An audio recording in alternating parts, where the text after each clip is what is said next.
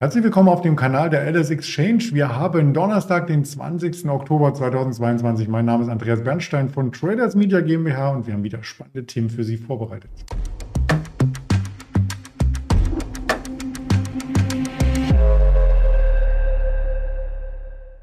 Und wie immer am Donnerstag sprechen wir mit dem Ingmar Königshofen über das Marktgeschehen. Den nehme ich gleich hinzu. Zuvor natürlich noch der Risikohinweis, denn all das, was wir hier darbieten, ist rein objektiv reine Information, keine Anlageberatung und keine Handelsempfehlung. Und dann nehmen wir den Ingwer mal mit dazu. Guten Morgen nach Frankfurt. Guten Morgen, Andreas, grüß dich. Ja, ein guter Morgen ist es äh, sicherlich für dich, denn ich möchte mal meinen, dass du in der Bandbreite, die du letzte Woche beschrieben hast, eher am oberen Ende des äh, DAXes auf Short-Position gedauert hast. Genau, ich war schon ja, kurzfristig auf der Shortseite unterwegs. Man muss sagen, ja, weiterhin äh, große Schwankungen, die wir hier sehen. Und letzte Woche haben wir darüber gesprochen, wo ich gesagt hatte, das ähm, ja, Umfeld hält sich langsam auf. Also das Umfeld zumindest von der Saisonalität vom Vierjahreswahlzyklus her. Und das Sentiment war eben extrem negativ. Und da hatte ich ja gesagt, dass ich davon ausgehe, dass der Markt eher nach oben ziehen wird. Dass es dann wieder so schnell geht, das überrascht mich dann teilweise auch. Der Markt ist ja innerhalb von ein paar Tagen wieder einige hundert Punkte nach oben gesprungen. Und da muss man natürlich immer aufpassen, dass man nicht hinterher ja, springt in den Markt und einfach viel zu spät kommt, bevor dann wieder ein Absacker kommt. Heißt also, man kann diese Longstrecken immer wieder mal mitnehmen, aber wenn der Markt zurückkommt, ja, dann zumindest kurzfristig auch wieder Positionen verkaufen und versuchen, wieder tiefer einzusteigen. Insgesamt, wenn man sich die aktuelle Großwetterlage anschaut, zumindest von den Vorfiltern, ich habe es gerade schon gesagt, sieht das Ganze natürlich sehr positiv aus. Und zumindest ist das mein Gefühl, mein Gespür so ein bisschen für den Markt, muss ich sagen, dass der doch relativ robust mittlerweile ist. Auch wenn teilweise schlechtere Daten kommen, wird das nicht mehr ja, ganz so negativ aufgefasst, also von Inflationsseite her. Und auf der anderen Seite war natürlich das, was jetzt Analysten erwartet haben für die Quartalsaison, sehr, sehr negativ. Das heißt, jetzt kommen auf einmal auch positive Überraschungen, womit ja fast niemand mehr gerechnet hat. Nehmen wir mal zum Beispiel Netflix, auf einmal mit super Zahlen aufgewartet und eine Aktie springt dann auch mal wieder über 10 Prozent nach oben. Und nicht nur bei dieser Aktie, auch bei anderen werden jetzt eben auch äh, die Zahlen natürlich veröffentlicht und die kommen teilweise besser an, als es erwartet wird. Und das könnte natürlich den Markt jetzt auch mal wieder nach oben treiben. Also es ist ja immer wichtig, was wird eigentlich im Markt aktuell erwartet und was sind dann eben die Ergebnisse, die erzielt werden. Und ja, das Sentiment, ich habe es eben schon gesagt, ist sehr, sehr negativ. Viele gehen davon aus, dass der Markt weiter einbricht. Viele gehen davon aus, dass die Quartalszahlen schlecht sind und dann auf einmal kommen positive Nachrichten und ein Markt kann dann auch mal wieder schneller ansteigen. Und das ist eben etwas, was man immer wieder verstehen muss. Es wird nicht irgendwann den Punkt X geben, also Tag X, wo man sagt, Achtung, jetzt einsteigen, der Markt wird jetzt äh, ja, wieder anziehen, sondern das kann auf einmal relativ schnell gehen. Und das haben wir jetzt gerade im DAX natürlich in den letzten Tagen gesehen, wie schnell ein Markt auch mal nach oben ziehen kann. Dann sind viele auch auf der falschen Seite unterwegs, müssen ihre Short-Positionen eindecken und das kann den Markt natürlich immer weiter nach oben treiben. Wenn wir hier charttechnisch das Ganze betrachten, muss man sagen, äh, zwischen 12.380 und 12.600 in etwa haben wir jetzt eine ja, massive Unterstützungszone. Wir befinden uns aktuell knapp darüber. Und ich gehe schon davon aus, dass wir jetzt Richtung 13.000 Punkte Marke in etwa ansteigen könnten. Das spricht zumindest ja, die Saisonalität. Dafür spricht auch der Vierjahreswahlzyklus. Und das Sentiment ist aktuell noch leicht negativ, hat sich schon wieder etwas aufgehellt mit dem steigenden Markt. Aber ich gehe zumindest davon aus, dass wir mittelfristig zumindest mal weiter ansteigen könnten. Ich dachte, du sagst uns das, wenn dieser eine Tag ist. Schön wär's, ja. Wenn ich das wüsste, würde ich sehr gerne machen. Okay, also kannst mir auch eine SMS schreiben. Alles gut. Äh, freue ich mich drüber und lass uns bei den Quartalszahlen bleiben. Wir haben bewusst heute mal die ähm, Tesla ausgespart, weil ich denke auch auf vielen anderen Kanälen darüber berichtet wird und sind bei den Travelers, das ist nicht etwa ein Reiseunternehmen, sondern ein großer Versicherer aus den USA. Genau, und Tesla haben wir auch ausgespart. Ich äh, schaue ja immer ein bisschen darauf, welche Aktien sind auch gerade interessant aus Trading-Sicht, wo ergeben sich eventuell Chancen. Ja, bei Tesla ist es schon richtig, dass wir jetzt an einem wichtigen Unterstützungsniveau angekommen sind, aber die Aktie ja, hat jetzt eben auch verloren aufgrund der Quartalszahlen. Jetzt könnte man natürlich sagen, okay, man geht hier mal eine spekulative Long-Position ein, aber ich habe eben nach anderen Aktien geschaut, die vielleicht jetzt interessanter sind. Da gehört zum Beispiel Travelers dazu. Der Konzern, der verdiente mit 454 Millionen US-Dollar, zwar fast ein Drittel weniger, als das noch ein Jahr zuvor der Fall war, aber das lag vor allem an schlechten Geschäften mit Kapitalanlagen.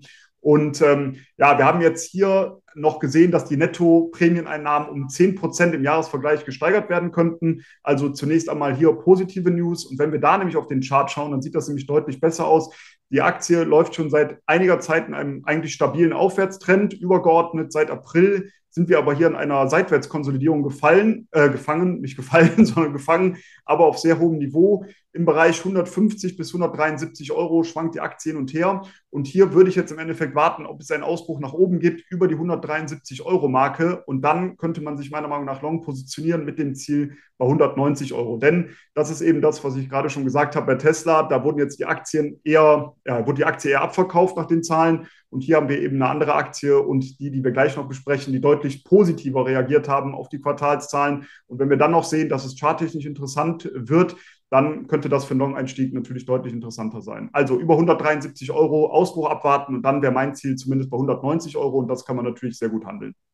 Ja, die Tesla haben wir nebenbei auch nochmal mit eingeblendet. Jahrestief könnte nach der negativen Vorbörse hier auch noch auf der Agenda stehen. Schauen wir mal und schauen wir auch mal äh, zu anderen Branchen. Nicht nur die Elektromobilität ist wichtig, sondern vor allem auch die Pharmazie und diejenigen, die Konsumgüter herstellen, Reinigungsmittel und so weiter. Das, was wir eigentlich auch täglich brauchen. Vielleicht braucht man nicht täglich ein Auto, aber andere Sachen schon. Procter Gamble hat auch Zahlen gemeldet. Genau, hat auch Zahlen äh, gemeldet und man wurde jetzt doch etwas verhaltener, was das laufende Geschäftsjahr angeht. Also schauen wir erstmal auf das abgelaufene Quartal. Die Umsätze, die sind um ein Prozent gestiegen auf 20,6 Milliarden ähm, US-Dollar. Das Ergebnis je Aktie, das ist um zwei Prozent gefallen auf 1,57 Dollar. Aber auch hier die Aktie sieht äh, zumindest charttechnisch sehr interessant aus. Ich habe es gerade schon gesagt, man wird zwar verhaltener, was das äh, aktuelle Jahr angeht. Man sieht sich da bei den Erwartungen eher am unteren Rand. Äh, der Prognosen. Das liegt aber vor allem natürlich an den gestiegenen Kosten für Rohstoffe, für Materialien, für Logistik und so weiter und so fort und natürlich noch den starken US-Dollar, den wir schon seit einiger Zeit sehen. Das könnte natürlich auf das Ergebnis drücken. Nichtsdestotrotz, wir haben auch hier einen stabilen Aufwärtstrend und eine deutliche Unterstützung im Bereich um 125 Euro. Und wir laufen aber seit November 2021 so zwischen 125 bis 155 äh, seitwärts. Jetzt ja, wäre es meiner Meinung nach interessant, auch hier mal die Long-Seite wieder in Betracht zu ziehen, denn wir befinden uns knapp oberhalb dieser Unterstützungszone, die ich eben genannt habe. Und ich kann mir gut vorstellen, dass wir jetzt wieder Richtung dieser oberen Seitwärtsbegrenzung laufen, also Richtung 150 bis 155 Euro. Und sollte es dann sogar einen Ausbruch nach oben geben, dann wäre nochmal massives Aufwärtspotenzial 25, 30 Euro nach oben gegeben. Aber zumindest kurzfristig würde ich eher darauf spekulieren, dass wir nochmal Richtung dieser oberen Begrenzung 150 bis 155 Euro ansteigen. Und das kann man natürlich ja, super mit Hebelprodukten auch umsetzen, wenn man das Ganze etwas hebeln möchte. Aber auch da vielleicht nochmal der Hinweis, wenn man sowas machen möchte, dann den Hebel vielleicht nicht übertreiben. Ein Hebel von vier, fünf oder sechs reicht oftmals auch aus, um eben eine ja, Bewegung lukrativ umsetzen zu können. Ansonsten kommt man immer wieder direkt unter Zugzwang, wenn der Hebel zu groß ist und es läuft auch mal kurzfristig gegen ein, dass man nervös wird, dann kommen die Emotionen rein und das kann man eigentlich nur unterbinden, indem man den Hebel runtersetzt und wir haben diese Unterstützung bei 125 Euro. Das heißt also, sollte diese Unterstützung brechen, dann könnte man eine Position auf der Long-Seite natürlich auch äh, zunächst einmal wieder ausstoppen. Wenn bei mir ein Trade losgeht, werde ich nicht nervös, aber wenn das Flugzeug abhebt, da kriege ich schon ein bisschen Bauchschmerzen. Das bringt uns auch noch zu einem Flugunternehmen, United Airlines. Und hier haben die Krise scheinbar überstanden, oder? Genau, also hier sieht es äh, super aus. Auch die Zahlen, die gekommen sind, die wurden sehr, sehr positiv aufgenommen. Vielleicht schauen wir hier jetzt mal zunächst auf die Charttechnik.